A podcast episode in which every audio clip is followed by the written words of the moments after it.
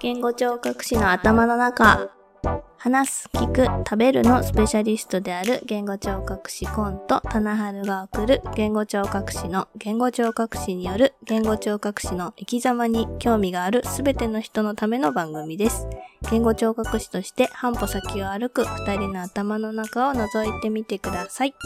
ということで、今回も始まりました。はい。よろしくお願いします。よろしくお願いします。今日のテーマ、養成校での辛かったエピソード についてちょっと語っていただきたいなと思っております。いくらでもあります。辛かったしかないと思う。辛かったしかない。コンさんは養成校は何年通いました、2年ですね。大卒2年。はい。2年間ずっと辛かったですか？まあ、2年のうち学校行ってた時期がうん。1年2ヶ月ぐらいですかね。ほうほうほうで、うんと2年目の8月から臨床実習が11月ぐらいまで、うんうん10月11月終わりまで私はあっうん。て、うんで、その後、授業ではなくて国家試験対策はい。で毎日みんなと実習学習をしているっていう感じあだから授業があったのは本当1年とちょっとーぐらい、うん。もう2年生になるとほとんどね夏ぐらいまでで終わっちゃうっていうような、そうですね、うん。そんな感じで。まあその1年ちょいの間全部しんどかったっていうことしかないっていう。実習は実習でねまた違うのがありますけどそうですね。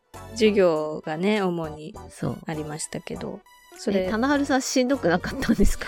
うーん私はそんなにしんどくなかったですね。へえすごうん。いいいな。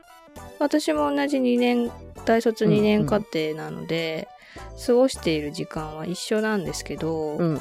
まあ、違う学校ではあるんですけど、うん。でもそんなに辛かったなっていうエピソードは記憶にはないですね。あれ？あれ？おかしいうんな。多分私自身があまり学校に適応しないタイプなんだと思うんですけど。いやそんなことはないと思うけど多分こうゆるさの加減っていうのが学校によってだだいぶ違うので、そうですね。はい、うちの学校はとてもゆるい学校だったんで、へうん、あのもちろん大卒課程だからみんないい大人でしょっていう、ー 前提に立っていたので、うん割とこうスケジュールはタイトだったですけど、うん。そんなにこう人間関係で悩んだりとかもないし、先生たちも、まあ大人と接するというのがベースなので、そんなにこう教師教師してないというか。まあその先輩言語聴覚士として接しているっていうような、えー、そんな。感じだったかなというふうに思いますけどね。全然違う世界ですね。私が行ってた学校とは。いや、なんかもしかしたら私の経験の記憶によってデフォルメされているかもしれないけど、私の中で。具体的にはどんな辛いことが？いやもうね、全部が辛い。朝9時からね、5時まで学校行くっていう、ずっと授業聞いてるっていうのがね、まあねまずね、しんどい。そうそう。だから、要するにその1年半とかの間に全ての科目をこなさなきゃいけないから、そうです。スケジュール的にはもう中学校的な感じですよね。いや、それ以上でしたね。土曜日も9時5時だったんで。あ、そっか。土曜日もあったな、授業。うちは午前中だけだったような気がするけど。いいな。うん。そう、土曜日もだったんで、収録学校ずっとフルタイムみたいな感じだったんで、うんそれが辛かった、一番。うんまずはね。そう、9時スタートはうちもそうだったなっていうふうに思いますね。9時、6時かな授業。うん9時、6時。うん長い。だったと思いますね。うんい。つもお腹が空いていたという記憶がわかる。ありますね。わかる。そうそう。結構こう、体を動かすような科目もあったし、へえ。座学もあったしっていう、そんな、結構わ割と織り交ざってる感じでしたよ、うちは。座学しかなかった。ああ、それはそれで大変かもしれない。辛かった。うん本当に。しかもなんか階段上の講義室で私がいた時はいはいの教室が、大学みたいな感じ？そうそう、んで、あの、机備え付けで、はい。そこにペラッとした椅子が、えき木製の椅子がくっついてるわけじゃないですか。はいはいうんうん机にあれね、めっちゃす座り心地悪いんですよ。うわかり狭いしわ。かります。しんどい。もう1時間で辛いみたいな。え、じゃあもう席は、あの、自由に？いや、固定で？うん。固定で出席番号順ああ、じゃあもうな、途中何回か変えた気するけど。うん。うちはもうあれでしたよ。普通のこう、なんだろう、小さめの教室に机が15個あって、こう横長の机を2人で1つ使うっていう感じ。で、まあ椅子とかも割とこうビジネスとかで使うような感じかな。あの、椅子で。へえ、そうなんだ。はい。全然違ううんな、環境が。なんで、なんかそういうこう、大学の講堂とか、ホールみたいな、うんうんそういう感じというよりかは普通に教室っていう感じでしたね。へえ、うんかん学校自体がすごい小さくて、うちはう。んはい。すっごい狭い工事の中にあったんですよ。そうなんですね。私ははい。北海道で育ってて、その後アメリカに行ってるんで、うんうん広いところでしか生きてないんですああ、よね。なるほどね。空でその間的に。本州の そのギュッとした、うんここ車と人が通るのみたいな、そっか。住宅街の中にドンってあってあ ギュッッとしてるところにさらに学校の中もギュッとしててて。狭いみたいな。なるほどね。もしかしたら、私が感じている空間の狭さよりも、うんさらにこう狭く感じるかもしれないですね。そのそバックグラウンドとして。うそうなんか窓とかから外見ても家とかしかないから、うんうんしかもその道路が狭いから、うんうんなんか常に苦しいんですよね。閉塞感がそるっていう。ね、で授業もぎっしり詰まってるしみたいな。それがねまず辛かったな最初。スケジュール的なタイトさっていうのは多分どこも一緒だと思うので、そう必要なまあそうですね二年科目がねね、あるから。うん。ただその授業の中身の展開の仕方っていうのは学校によって違うと思うので、うん。そのままこう教科書とかを読んでいくっていう場合もあれば、うんうん。こうロールプレイングしたり実習っぽい感じでねこういろいろと誰かを呼んでやっていくとかっていうのもあったりするので、確かに一。方的に聞くだけだと全部がそれだとちょっと辛いかもしれない。うんと私の記憶だと8割方座学ですね。そ聞いてるだけ。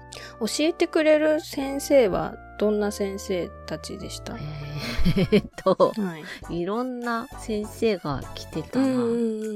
あの、卒業生で、はい。まあ、病院で働いてるはい言語聴覚士の方が、うんまあ、授業によっては教えに来たりとか、あと、まあ、心理学の科目多いと思うんですけど、そうね。もう心理学はもうどっかの大学うんの、うんまあ、博士課程にいる人はい。とか、あもう卒業してうんてみたいな感じの非常勤の若い先生うんがうん全ての科目で 入れ替わり立ち替わり来てみたいな。じゃあその辺のこう他の先生が来てくれて科目ごとに違う方が教えてくれるっていうのは一緒かなって思いますね。そうですね。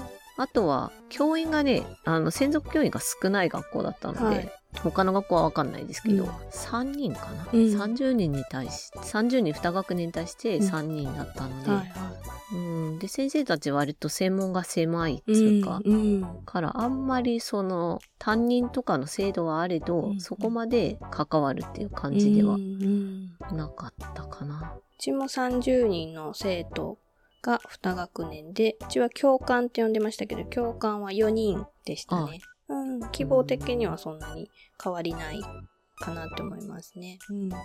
多分私行ってた学校はうん棚春さんが行ってた学校をはい真似して作ってるので、そうなんですかね。そう、うん。なので、多分順じてるんじゃないかと思います。そうかもしれないですね。同じような形、形態ではあるかなそうって思いますね。そううんなんうんそう。なるほど。いろいろね、タイトなところがきつかったっていうのと、あと、うんその、なんだ、空間が狭いせいなのか、もう教員とそこまで過ごす時間長くないにしても、はい教員が結構がっつり関わってくるっていうか、その密度がね、時間ではなくて、はい。圧を感じ ていて、私は。はい。そこがしんどかった。どんなとこで圧かかってきてました？あ特にですね、臨床実習行く前に、はい。あの実践的な授業というか模擬うん。的なあの例えばケースレポートを書いたり、検査の取り方みたいなはい。のをやったりとかっていうのが2ヶ月ぐらい2年生になってずっと続いてたんですけど、はい。はそれがねめちゃくちゃ辛かった。なんかねあそれを専任の教員がやるんですけど、はい。あの SLTA ってうん。失語症の検査。検の何段階だっけ？6段階？5段階、はい。六はい。6段階でしたねでつけるじゃないですか、はいその患者さんの反応をその場で、うん。あのレーティングしていくっていうねうん仕組みですよね。で、まあ、つけるじゃないですか練習でね、はい。何を根拠にそれにしたのっていうのを詰められるんですよねめちゃくちゃ。あら。それはもう見て評価したとしか言いようがないですけどねうん。ほ本当にとかあとその患者さんがうん役の人が言った言葉をはいメモしろっていうのをすごい言われてて、あーはいはい。本当に言った？それ言った？いつ言った？みたいなのとか詰めていきますね、だいぶね。めっちゃ詰められて。うんあとレポート書くにしても、はい。そのレポートのね書き方っていうか言葉の使い方。でなんでこの言葉使ったとか。はいはい。どこから持ってきた根拠は何だとか。本当にその表現で正しいのかとかをうん。2時間ぐらい詰められたことがあって。それは、その、みん、他の同級生に対しても、同じように詰めてくるような先生だったんですか、うんうんベースが。多分そうなるほど。だけど、まあ、ままあ、それグループワークでやってるんですけど、はいうん。あの、グループで書いたケースレポート、うんグループ全員で今日、あの、職員室はい、はい。に呼ばれて、はい、まあ、フィードバックっていうはい時間先生とはい。決めてやるんですけど、うんそこでめっちゃ詰められる。なるほど。詰められたっていう表現しかしなくて、先生たちには申し訳ないんだけど。あ、でも今私話聞いてて思い出したんですけど、はい。実際のお子さんを呼んで、うんうん。学内実習っていうのがね、うんうん。あった時に、おそらくでもそれは1年生の終わりぐらいだったと思うんですけど、うん。やっぱりその書き方だったり、評価の仕方だったりで、同じく詰められたっていう、あるあるか。はい、グループワークが。あの、うちはそのグループは15人15人で2グループに。分かれへてーや。るんで、その、人数がね、多いっていうこともあって、うんうんなかなかこう、まとまりにくさっていうのがね、あったりもするんですけど、うんまあそれもね、自分たちで話し合いを重ねて、うん。まとめていくべきものだという 厳しいな。理念のもと、15人か。はい。で、その、15人15人の2グループで別々のお子さんを見るっていう形だったのと、まあ、そこうんうの一人につき一人の先生がつくっていう感じで、一人は教官がつくんですけど、うもう一人はその付属している支援センターで、そのお子さんを担当している言語聴覚士がバイザーになるっていう。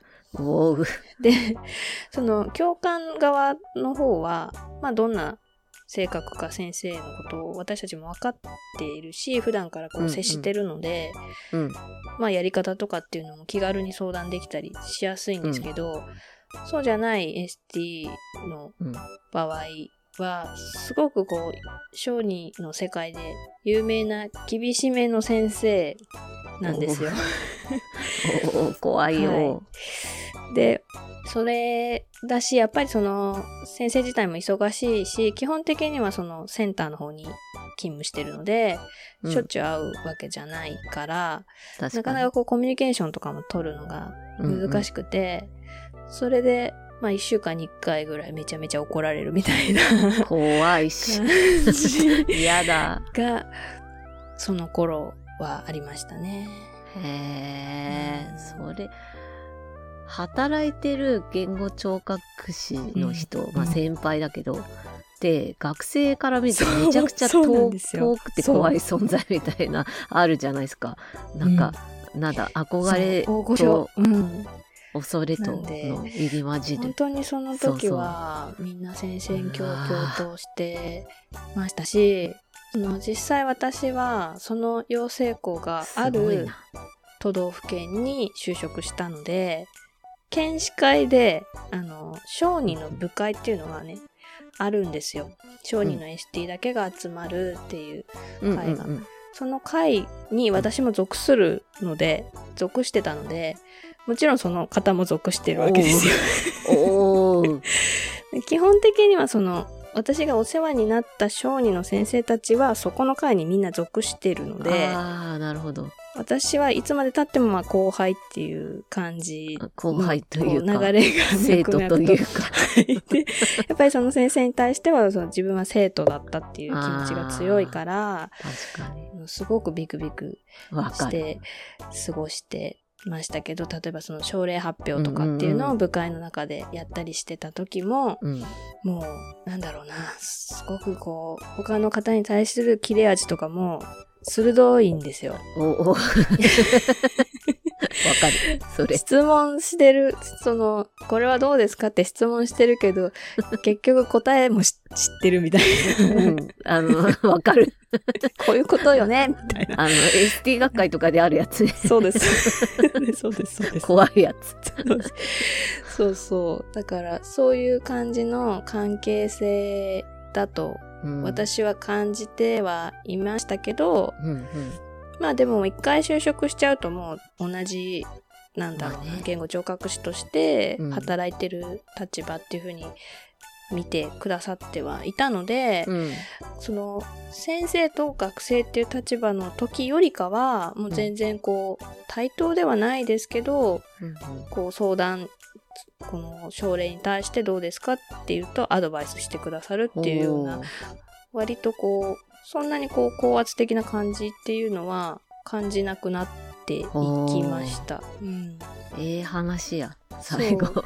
だからやっぱりこう 生徒だったからうん。厳しめにというかそうですね。このままこう世に出たらうん。いかんっていう、うん。ことでやってたし、まあ自分自身もね、その時のこうやり方と、あの働き始めてからのやり方は同じではないから、うん。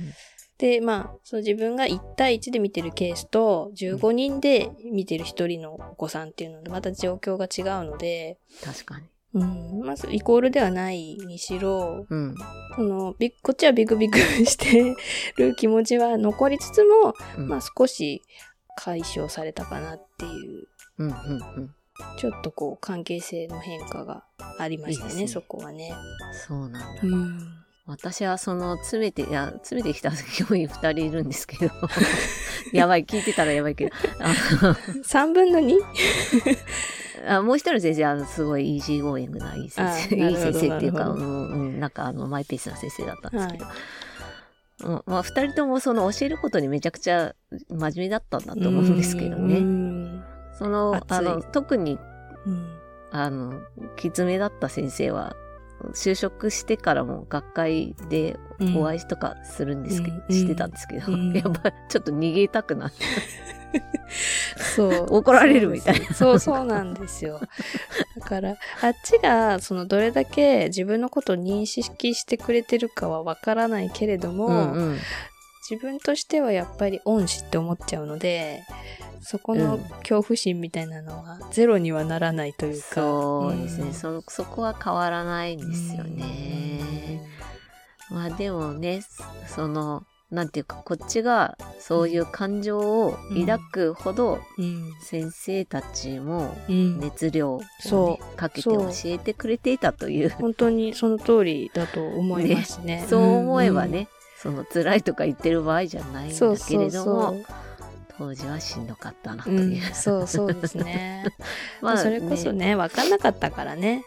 そうですね、ね。うん、右も左も。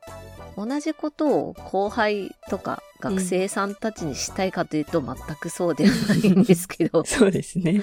うん、あれがいい方法だったかというと分かんないけど、うんその、まあ、そのね、根拠はどうって2時間うん詰められた経験から、うん。今自分でやっその患者さんとかお相手の方と何かするときに常に自分にこう、大丈夫それみたいな、本当にって言ってる。る自分がいるっていうのはすごい大事なことだなとは思ってますね。ね。だからまあ必要ではあったんだろうなって思うけど、うん。辛かったなっていう あの思い出でしたね。そうですね。その通りです。やっぱりそれぐらい熱くいろいろと教えてくださる先生たちがうんいての今だとは思うので。そうですね。うんうん。まあ同じことは多分、最初の頃やっちゃってたかもしれないけど、成り立ての頃とか。うん、でも今今考えたら全くその気はないという。うんうんうんうんうんまあね、狭い世界なんでね、必ずどこかしらでその先生たちと出会ってしまうっていうような ことはあるんですけど。まあ、あの、先生にはありがとうございますという気持ちをね、持っそうでてすね。みたいなと思いますけど。はい。はいということで、今日はね、はい。養成校時代の辛かったエピソードということで、棚春さんと私と今でお話ししてきました。ということで、はい今日はね、この辺で終わりにしていこうと思います。はいじゃあまた私たちの頭の中、よかったら覗きに来てください。はい。はい。じゃあまた。バイバーイ。また、バイバーイ。